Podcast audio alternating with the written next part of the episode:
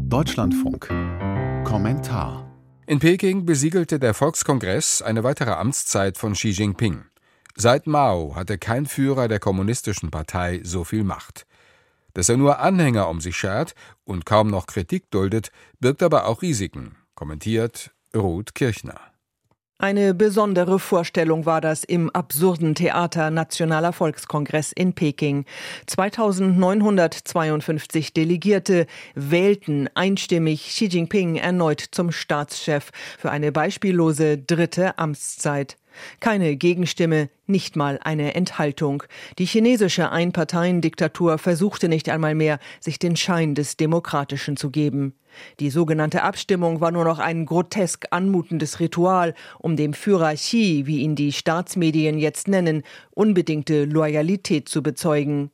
Jetzt hat Xi volle Kontrolle und unbegrenzte Macht als Parteichef, als Oberbefehlshaber des Militärs, als Staatschef. Begrenzung der Amtszeit in der Verfassung längst hinweggefegt. Innerparteiliche Konkurrenten ausgeschaltet. Kritiker längst mundtot gemacht oder aus dem Land gejagt.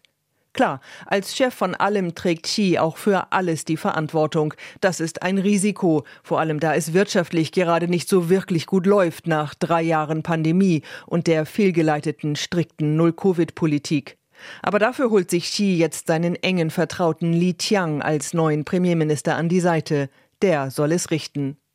Doch für die Menschen in China wird es nicht einfacher. Sie werden noch mehr Angst haben, sich offen zu äußern oder zu protestieren gegen Verletzungen ihrer übrigens auch in der chinesischen Verfassung verbrieften Grundrechte.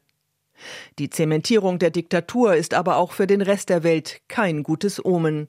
Unverhohlen droht Xi seit langem dem demokratischen Taiwan, betonte erst diese Woche sehr deutlich Chinas Großmachtansprüche und sieht die Welt fast nur noch durch die Brille der Rivalität mit den USA.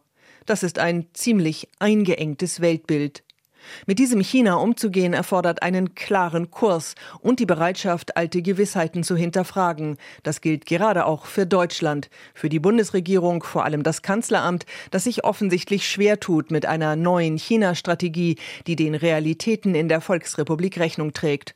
Und das gilt umso mehr für die deutsche Wirtschaft, die viel zu lange auf eine immer engere Zusammenarbeit mit China gesetzt hat und Warnungen vor Abhängigkeiten in den Wind schlug. Doch seien wir mal ehrlich, von so einer Diktatur möchte man nun wahrlich nicht abhängig sein.